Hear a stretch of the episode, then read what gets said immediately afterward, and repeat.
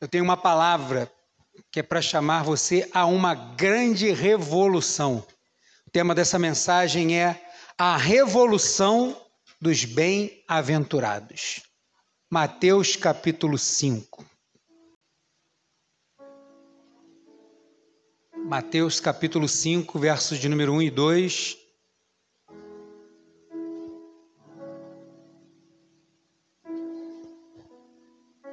Texto conhecido como o Sermão do Monte, Sermão da Montanha. Mateus 5, do 1 ao 2, diz assim a palavra do Senhor. Quando viu as multidões, Jesus subiu ao monte. Havendo-se sentado, seus discípulos se aproximaram. E ele começou a ensinar-lhes, dizendo: E é sobre o que Jesus disse que a gente vai falar nessa noite. Feche os seus olhos antes. Senhor, nós bendizemos o teu nome porque o teu nome é santo e está acima de todo nome. Não há sombra de variação naquilo que o Senhor é e daquilo que o Senhor pode fazer. O Senhor é imutável. O Senhor é infalível, como cantamos aqui. E o Senhor é vitorioso. E obrigado porque o Senhor nos insere quando somos fiéis a Ti e a Tua palavra. Somos fiéis. O Senhor nos insere nessa vitória e nos chama de mais do que vencedores. Obrigado por isso. Mas estes, Senhor, mais do que vencedores, estes que receberam o privilégio de serem chamados filhos de Deus, eles precisam, Senhor, estar participando de uma revolução muito grande, da maior revolução que tem acontecido há dois mil anos, onde muda o homem de dentro para fora onde faz o ser humano ser totalmente transformado, a ponto de que aqueles que estão no mundo não nos reconhecem mais como éramos antes, porque a Bíblia chama isso de novas criaturas, chama estes de novas criaturas. Por isso queremos nos valer nessa noite desta grande revolução dos bem-aventurados e pedir que esta revolução continue acontecendo dentro de nós e se ainda não é uma verdade, que ela possa ser no coração daqueles que estão, Senhor, debaixo da tua boa mão, daqueles que estão dentro da tua casa, que fazem parte do teu arraial, porque são estes revolucionários que estão saindo desse mundo para se encontrar contigo no céu. Por isso não queremos, Senhor, nada menos e nem nada mais do que a mudança que o Senhor sugere. Faz essa revolução, Senhor, na tua igreja no Brasil, porque é com este ato que vamos fazer a diferença realmente nas nações. Em nome de Jesus, amém. Pode se sentar, mantenha sua Bíblia aberta, nós vamos ficar no capítulo 5 do Evangelho de Mateus. Jesus senta no pé do monte e ele vai começar a ensinar seus discípulos e toda aquela multidão que está sentada lá. Jesus vai começar a ensinar aquelas pessoas. Só que quando Jesus vai começar a ensinar aquelas pessoas, na verdade, Jesus está fazendo naquelas pessoas, os que creem, uma revolução que não tem mais como segurar, meu irmão. Uma revolução tão grande que, apesar de Judas, porque sempre tem o Judas, né? Apesar de ter o Judas, os onze que sobraram meu irmão, fizeram uma revolução muito gigante. Pedro, na sua primeira pregação, depois que ele recebeu o encorajamento do Senhor, diz a palavra em Atos 2 que quase 3 mil almas se renderam ao Senhor. Foi uma revolução muito grande que tem acontecido no meio da igreja. E a palavra melhor para ser usada é isso, é revolução. Apesar de no dicionário, quando você pesquisa, ele coloca revolução e rebelião como sinônimos mas a aplicação de ambas são muito diferentes. Porque rebelião quem faz é o diabo. Diabo faz rebelião. Porque ele foi o primeiro a se rebelar. Ele se rebelou no céu, porque ele não admitiu que Deus estivesse sentado acima de todos. Ele falou assim: não, eu quero ser maior do que Deus. Foi a primeira rebelião que aconteceu. E a partir dessa, ele, ele tem motivado muitos a se rebelarem contra a vontade do Senhor. Mas Jesus não vem chegando pra, em Jerusalém num lugar onde estava um rebuliço só, e eu vou falar disso. Jesus não chega para fazer uma rebelião, uma convocação, porque revolução é uma coisa, rebelião é outra. Rebelião é quando a pessoa se opõe à autoridade. Foi ao contrário do que eu preguei no domingo passado, onde nós precisamos orar e até onde não ferir a palavra de Deus, sermos submissos à autoridade. Pagar os nossos tributos, pagar os nossos impostos, dar respeito, honra não. Lula nunca terá o meu, minha honra, nunca, porque ele não honra a igreja do Senhor. Foi o que eu preguei aqui no domingo passado. E Jesus vai chegando, mas não para fazer uma rebelião, porque rebelião é se opor às autoridades. Jesus vai chamar eles para uma revolução. Revolução é alguma coisa que começa a fazer uma transformação. E a maior transformação que nós podemos fazer é a revolução que Jesus ensinou: mudar o ser humano de dentro para fora. Porque quando essa mudança é de verdade, meu irmão, ninguém pode segurar esse crente. Nem vitória corrompe o crente, nem dificuldade paralisa o crente. Ele continua, porque essa revolução está acontecendo dentro dele o tempo todo. E quando Jesus chega em Jerusalém, no ano que Jesus começa o seu ministério, ali naquele lugar, Jerusalém estava um barril de pólvora, uma confusão, muita opressão de Roma. Para você ter uma ideia, as pessoas que plantavam, elas não tinham o direito de vender o que plantavam, porque tinha que passar por Roma. Roma compra o que eles plantam para revender. Ok, mas como que era isso? O preço era mínimo, quase não dava nem para pagar o custo e o tempo todo daquela plantação. E o pessoal quase que vendia o almoço para pagar a janta. Lá em Roma, como eu disse também na semana passada, não só em Roma, mas aqui em Jerusalém, onde Jesus está inserido diretamente, tinham muitas injustiças. E as injustiças também ocorriam dentro da igreja aonde tinham que acolher as pessoas, os sacerdotes estavam soberbos, estavam perdidos por causa da ganância, estavam compactuados com Roma. E aí a melhor coisa é oprimir o povo. Então havia muitas injustiças e os crentes estavam esperando a promessa do Messias. Como a gente conhece a história, eles estão esperando alguém semelhante a Davi. Alguém que viria montado num cavalo e dissesse assim: ó, acabou essa bagunça toda, agora mete a mão na espada, vamos invadir Jerusalém e vamos tomar aquilo que é nosso. Era isso que eles esperavam. Mas Jesus não veio fazer rebelião. Jesus veio trazer uma revolução. E essa revolução, começando no pé do monte, era para transformar o homem de dentro para fora. Porque não adianta transformar o exterior se o interior não foi transformado por Cristo. É essa revolução que eu chamo de a revolução dos bem-aventurados. E nesse contexto que Jesus está iniciando seu ministério, esse primeiro sermão dele é para essa convocação. Não é uma revolução para se livrar de Roma, não queremos mais o poder de Roma, não. É uma revolução para se livrar do jugo do pecado, não queremos mais esse pecado que nos condena todo dia. Não é uma revolução para aquilo que está fora, é uma revolução para aquilo que está dentro do ser humano. Não é uma revolução para mudar Jerusalém, é uma revolução para quem quer se mudar para a nova Jerusalém.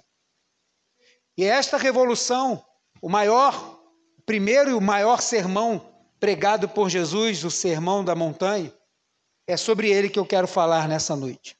Jesus está convocando os bem-aventurados para essa revolução. Uma revolução que muda o mundo, irmãos. E o mundo começa a ser mudado a partir da mudança que acontece dentro de nós. Você está com a tua Bíblia aberta aí? As pessoas estão sentadas e vamos ouvir o que Jesus tem para dizer. Será que o que Jesus vai dizer, essa multidão, porque essa multidão que está parada aqui ao pé do monte, se Jesus disser assim, Pegue suas enxadas, suas foices, suas espadas e vamos invadir Jerusalém. Ia ser um derramamento de sangue. Talvez eles até conseguissem alguma coisa. mas não teve mudança nenhuma interna. Não era isso que Jesus está falando. Está falando, faça a revolução que muda você por dentro, porque eu não sou desse mundo. E para o mundo que eu vou, só vai para lá os bem-aventurados. E aí Jesus vai trazer agora os pontos que talvez para eles fosse totalmente contrário ao que eles quisessem ouvir. Mas o que eles estavam querendo ouvir eram atos de rebelião. E Jesus está trazendo para eles posicionamento para fazer uma revolução dentro de si. Jesus está convocando e começa o Sermão do Monte, falando das bem-aventuranças, aqueles que são muito felizes. Os primeiros a serem convocados são os humildes. Ele não chamou os orgulhosos. Cadê os poderosos, os que se acham bambambam? Bam, bam? Bota esse pessoal na frente que eles fazem um alvoroço. Jesus começa chamando os humildes, versículo 3. Bem-aventurados, olha, muito felizes, os pobres em espíritos, humildes, pois deles é o reino de é o reino dos céus, é o reino de Deus. É deles. Não é dos arrogantes, não é dos que se acham, não é dos poderosos desse mundo. O reino de Deus é dos que têm um coração humilde. E talvez quando Jesus, e eu penso desse jeito, quando Jesus começa a falar, desse primeiro ponto já traz um impacto muito grande. Mas talvez agora, nesse momento, as pessoas agora tinham dado atenção que ele queria falar. Porque agora desmontou tudo aquilo que eles pensavam que precisavam ouvir. E agora eles estão ouvindo aquilo que eles jamais poderiam imaginar, mas é o que vai fazer a mudança dentro daquelas pessoas. Jesus está convocando os humildes. Quem são os humildes? Aqueles que entregam tudo nas mãos do Senhor. Jamais dizem assim: deixa comigo que eu resolvo. Eu sei fazer. Pode ser o que for. As pessoas entregam tudo nas mãos do Senhor. Vai começar um projeto novo? Senhor, entrega isso aqui nas tuas mãos.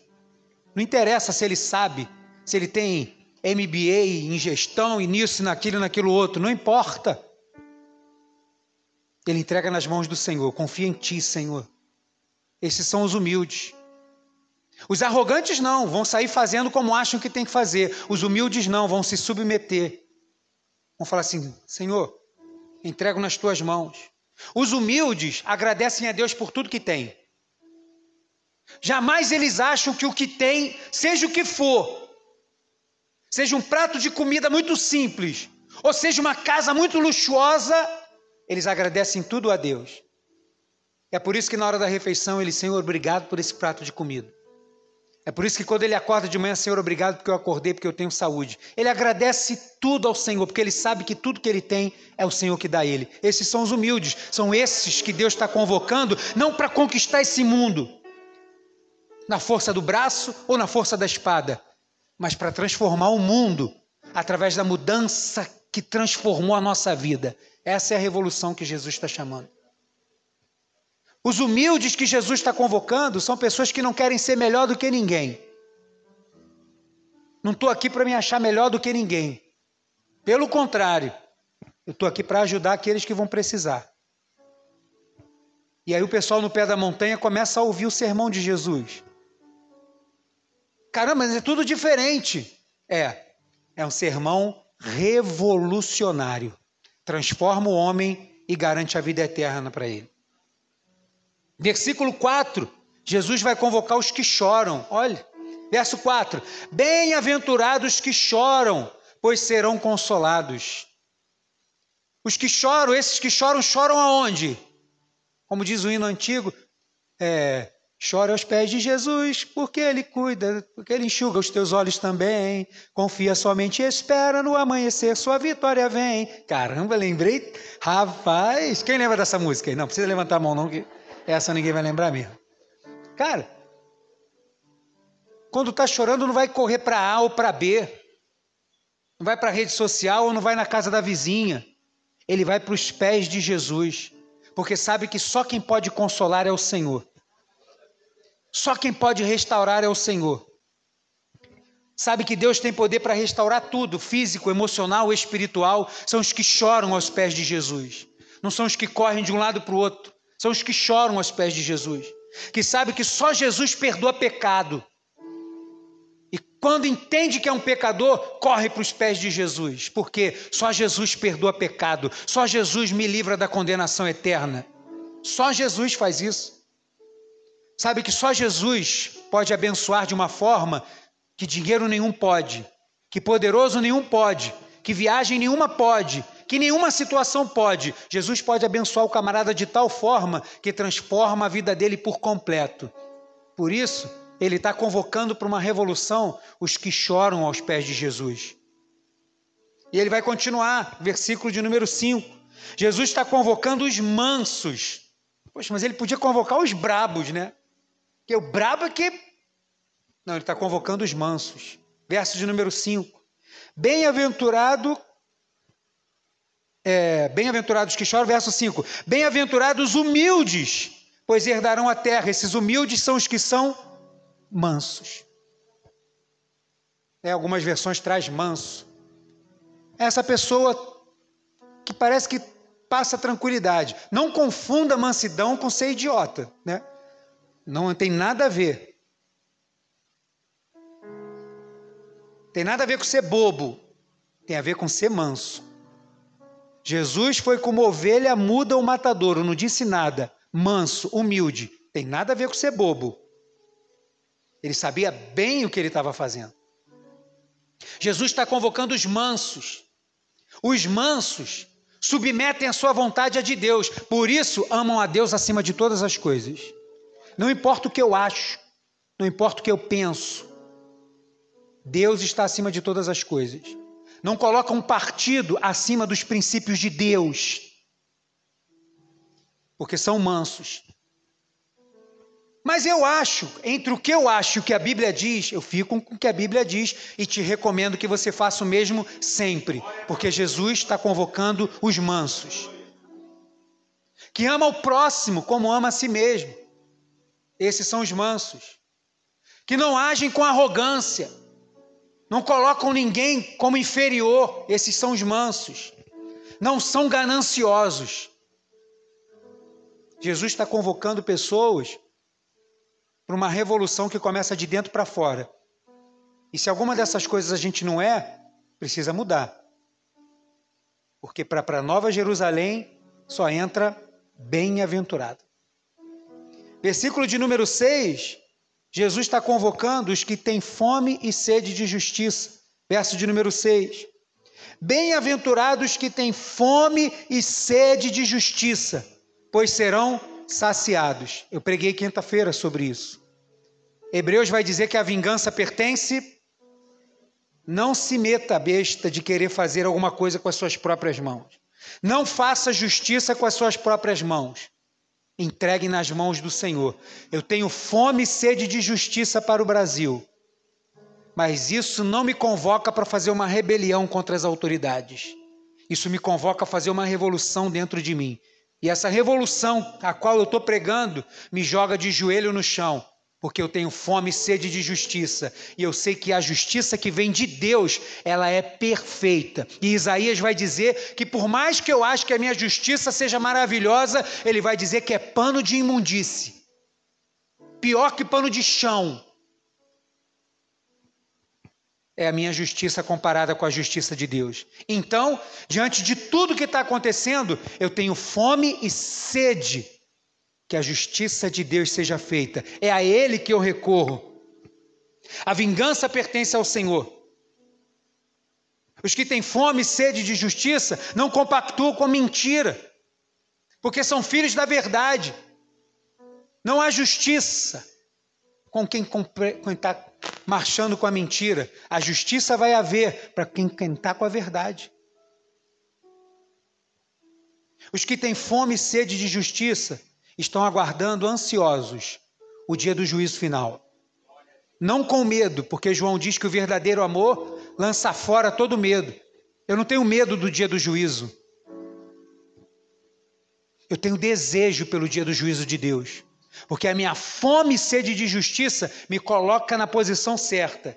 Eu sei que quando o juízo de Deus vier sobre essa terra, não tem poderoso, não tem presidente, não tem STF, não tem o raio que parta que vai ficar de pé. todo joelho vai ter que se dobrar.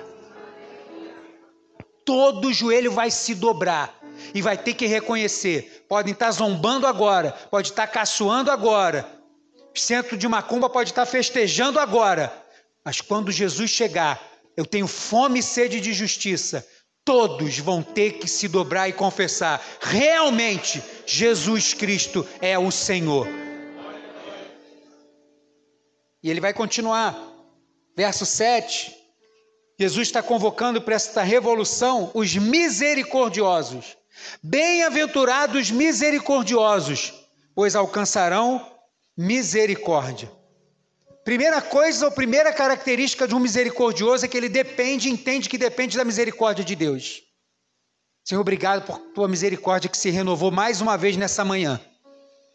Sabe que é totalmente dependente dela. Eu não estou de pé, eu não respiro, eu não falo, não estou pregando aqui, não vou fazer qualquer coisa amanhã, se Deus permitir, porque eu fiz alguma coisa para merecer. É misericórdia de Deus. Todo dia que eu estou de pé é misericórdia de Deus. Sou pecador, mas é a misericórdia de Deus que me perdoa. Sou falho, mas Deus é misericordioso. Ele me mantém de pé. Quando eu estou fraco, é Ele que me sustenta. Ele é a força da minha fraqueza, porque Ele é misericordioso. Nunca é porque eu mereço. E a mesa do Senhor está posta aqui justamente para isso para evidenciar quem levanta o cálice, quem levanta o pão, está de pé por causa da misericórdia do Senhor. Nosso pecado foi perdoado por causa da misericórdia do Senhor mas não só agradecem pela misericórdia, pela misericórdia, mas são misericordiosos, praticam aquilo que vivem. Jesus está chamando pessoas para viverem e serem misericordiosos. E agora você imagina Jesus falando isso para as pessoas que estão sendo oprimidas por Roma. Qualquer semelhança é mera coincidência. Senão, vamos Vamos quebrar tudo. Não, Jesus está falando, não, vamos quebrar tudo aqui dentro. Pegue sua cruz e siga-me, porque senão você não é digno de mim. Você quer ser um bem-aventurado? Seja misericordioso. Verso 8, Jesus também está convocando os limpos de coração. Bem-aventurados limpos de coração, pois verão a Deus. Limpos de coração, foi cantado aqui. Eles buscam santidade. E toda vez que eu falar essa palavra, eu vou repetir isso. Santidade não é para botar ninguém melhor do que ninguém. Santidade não é para mostrar que uma igreja é melhor que a outra, nem um crente é melhor que o outro. Isso não é santidade. Santidade é para mostrar que eu estou sendo melhor hoje do que ontem. Santidade é para que eu olhe para minha, para minha vida e procure ser melhor, cada vez mais perto de Deus, cada vez mais separado para Deus, cada vez mais aplicando a palavra de Deus, cada vez mais parecido com Deus, onde quer que eu esteja. O presidente que quer que a gente tenha. O Senhor está chamando os limpos de coração para fazer essa revolução. A igreja do Senhor foi colocada nessa terra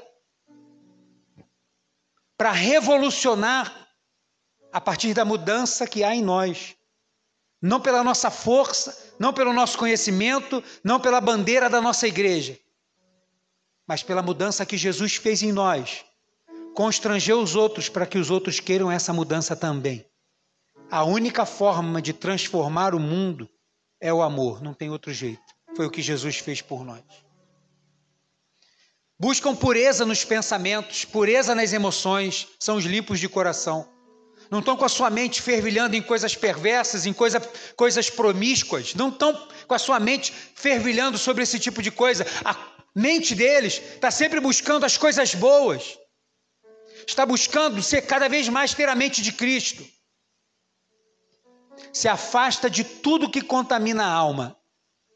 Se sabe que aquilo é ruim, corro para longe daquilo. Isso é ser um bem-aventurado. Verso de número 9. Jesus está convocando os pacificadores. Verso 9. Bem-aventurado os pacificadores, pois serão chamados filhos filhos de Deus. Jesus ele é o príncipe da paz. O reino dele é pregado através do evangelho, que é o evangelho da paz. Aonde quer que tenha um crente sincero e verdadeiro, ele está calçado com as sandálias do evangelho da paz. Então, por causa disso, ele é reconhecido como um filho de Deus. Os pacificadores. Quem são os pacificadores?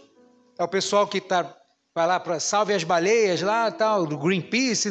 Não, os pacificadores são os que pregam o evangelho da paz. Esses são pacificadores. Porque é uma paz que difere de uma paz entre briga, entre discórdia, entre guerras. É uma paz que traz a paz para quem recebe essa paz. Porque a mudança aqui dentro. Os conflitos que eu tinha foram solucionados com a paz que excede o entendimento, que só Jesus pode dar. E se só Jesus pode dar, é só através do Evangelho que você pode receber. Os pacificadores, eles vivem por Jesus, que é o príncipe da paz. Os pacificadores são promotores da paz, onde quer que eles estão. Jamais a discórdia, a desavença, mas a paz. Pode parecer coisas simples as que eu estou falando aqui. Mas eu tenho certeza que tem muita gente que precisa melhorar suas bem-aventuranças em alguma dessas áreas. E Jesus não está mandando escolher uma, não. Ele está colocando a relação que a gente precisa fazer um checklist. Ó. Essa, ok. E essa aqui, essa, essa. E para terminar, ele vai dizer que ele vai convocar os perseguidos. Versículo número 10. Vamos ler logo até o 12, diz assim: Bem-aventurados perseguidos por causa da justiça, pois deles é o reino do céu. Bem-aventurados sois quando vos insultarem, perseguirem e mentindo disserem todo mal contra vós por minha causa. Olha, bem parecido, né, com o que está acontecendo agora. Alegrai-vos e exultai, pois a vossa recompensa no céu é grande, porque assim perseguiram os profetas que viveram antes de vós. Bem-aventurados os perseguidos. Jesus está convocando os perseguidos. Vamos voltar lá para o Sermão do Monte. Lá na montanha, Jesus está sentado, as pessoas estão ouvindo. Todo mundo se enquadrou naquilo. Caramba, aí é com a gente. Ele vai dizer: vocês são, são bem-aventurados quando eles estiverem mentindo a respeito de vocês. Porque se for verdade, aquilo que eles dizem de vocês, mas se for mentira, e vocês continuarem mantendo a fé que vocês têm, independente da perseguição, são esses que eu estou convocando para fazer uma revolução no mundo. Os perseguidos são aqueles que não negociam os valores, pode estar onde estiver. Pode estar naquele trabalho onde só trabalha homem, né? Deve ter alguns irmãos aqui que trabalham num lugar onde só trabalha homem. Onde só trabalha um monte de homem junto, meu irmão, não vai faltar algum lá com, com um grupo de WhatsApp de pornografia, de falar não sei o quê, de falar besteira, de o cara que é casado que sai com a colega de trabalho não sei de onde. Não falta esse tipo de coisa que está lá. E o crente está ali. E aí, tu não vai beber não? E aí, não vai sair com a gente não? E aí, pô, fulano está te dando mole, não vai pegar não? Não, que sou casado, não, sou servo de Deus, não, sou cristão. Pronto. É o suficiente para você servir de chacota. E aí você escolhe ou você se posiciona como um cristão, ou você, não, não, vou ver, tá, você vai dar uma desculpinha, está negando a fé. Jesus está chamando aqueles que não negam a fé. Não negam a fé. Esteja aonde estiver. A tua bandeira é o Senhor, é o Jeová Nissi. Que não negligenciam a sua fé. Irmão, problema sempre vai ter, dificuldade sempre vai ter. Talvez esteja na hora, e talvez seja esse o tempo, para trazer maturidade para a igreja. Eu digo isso, peço que você entenda o que eu vou dizer.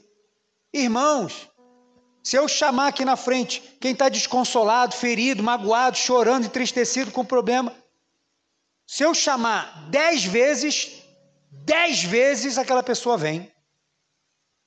Está sempre com problema, está sempre entristecido, está sempre cabisbaixo, está sempre não aguentando, está sempre minhas forças indo embora. Sempre. Está sempre se sentindo a última laranja do, do saco. Nunca está numa posição um pouco melhor, nem que seja emocional, que sai espiritual. Esse sermão é para chamar crentes à maturidade. Problemas nós vamos ter. E o que, que a gente faz? Abaixa a cabeça, fica choramingando pelos cantos, chutando pedra na rua. É, é, o PT, é. Ai, fulana, é. Ai, meu trabalho, é. Meu irmão, problema vai ter. E a perseguição também vai acontecer. O Senhor está chamando pessoas que não negligenciam a sua fé se você tem fé no Cristo Jesus, uma das coisas que a gente falou aqui é que a gente crê que o dia do Senhor vem. Se eu não tenho esperança em outra coisa, coloque os olhos na mesa do Senhor hoje. Porque Ele se deu por nós, para nos garantir morada com Ele.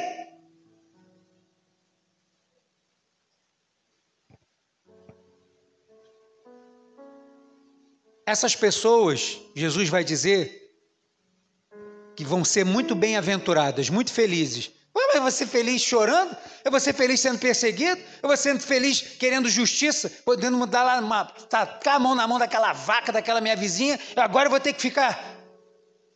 Seja bem-aventurado, porque você está dizendo para o mundo que quem governa a sua vida é o Senhor, não é você, não é diabo, não é nem outra coisa. É o Senhor que governa a minha vida. Ah, mas fulano estão dizendo, eu estou preocupado com o que Deus está dizendo sobre mim.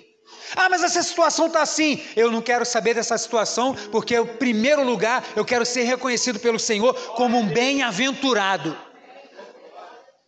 Um bem-aventurado. Isso é uma revolução ou não é?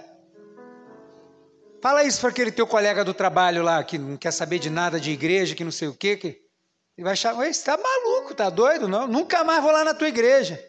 Isso aqui é uma revolução, é para transformar o camarada de dentro para fora. Porque só é um agente transformador quem foi transformado. Quem não foi transformado não é um agente transformador, não transforma nada.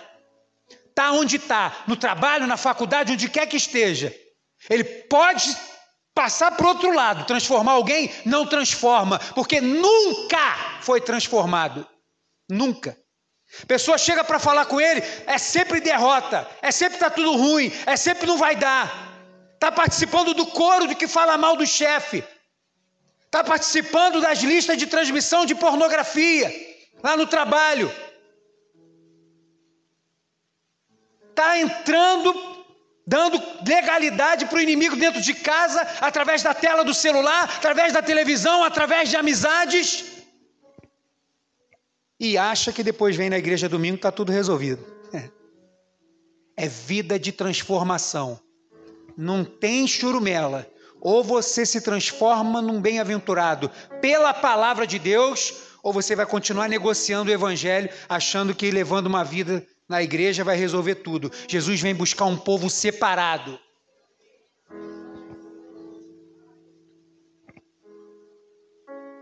Se estávamos esperando acho que esse é um tempo de revolução. É um tempo da gente ler de novo as bem-aventuranças em casa. Amanhã começa o jejum, está aí uma sugestão de leitura. Leia Mateus 5, no capítulo, capítulo 5, do verso 1 ao 12. Leia de novo com calma. Ore ao Senhor amanhã e peça assim: Senhor, eu quero ser esse bem-aventurado. Se eu estou sendo, me fortifica, me encoraja para que eu seja mais. Se em algum ponto eu estou falhando, o Senhor me ajuda, porque eu quero ser melhor. Porque quando o negócio aperta, no quartel a gente falava isso, né? Que quando o negócio aperta, é que forma os melhores soldados. Mas nesse aperto, muitos soldados pedem para ir embora. Não, não, quero ir embora. Aonde pode, né? Nas forças especiais, por exemplo, onde você serve, onde eu servi. Oh, oh, não quero mais isso não. Não quero me submeter mais a esse tratamento. Levanta a mão, pede para ir embora, você vai embora. Agora, se você for até o final, você pode ter certeza que quando você olhar para o mês de janeiro, quando você entrou conscrito, se achando bam, bam, bam, e agora chega em novembro, você está um camarada totalmente diferente daquilo que você entrou. É impossível até você esquecer os momentos que você passou lá. Por que, que não pode ser assim com Cristo? A gente não quer se submeter às mudanças que precisamos.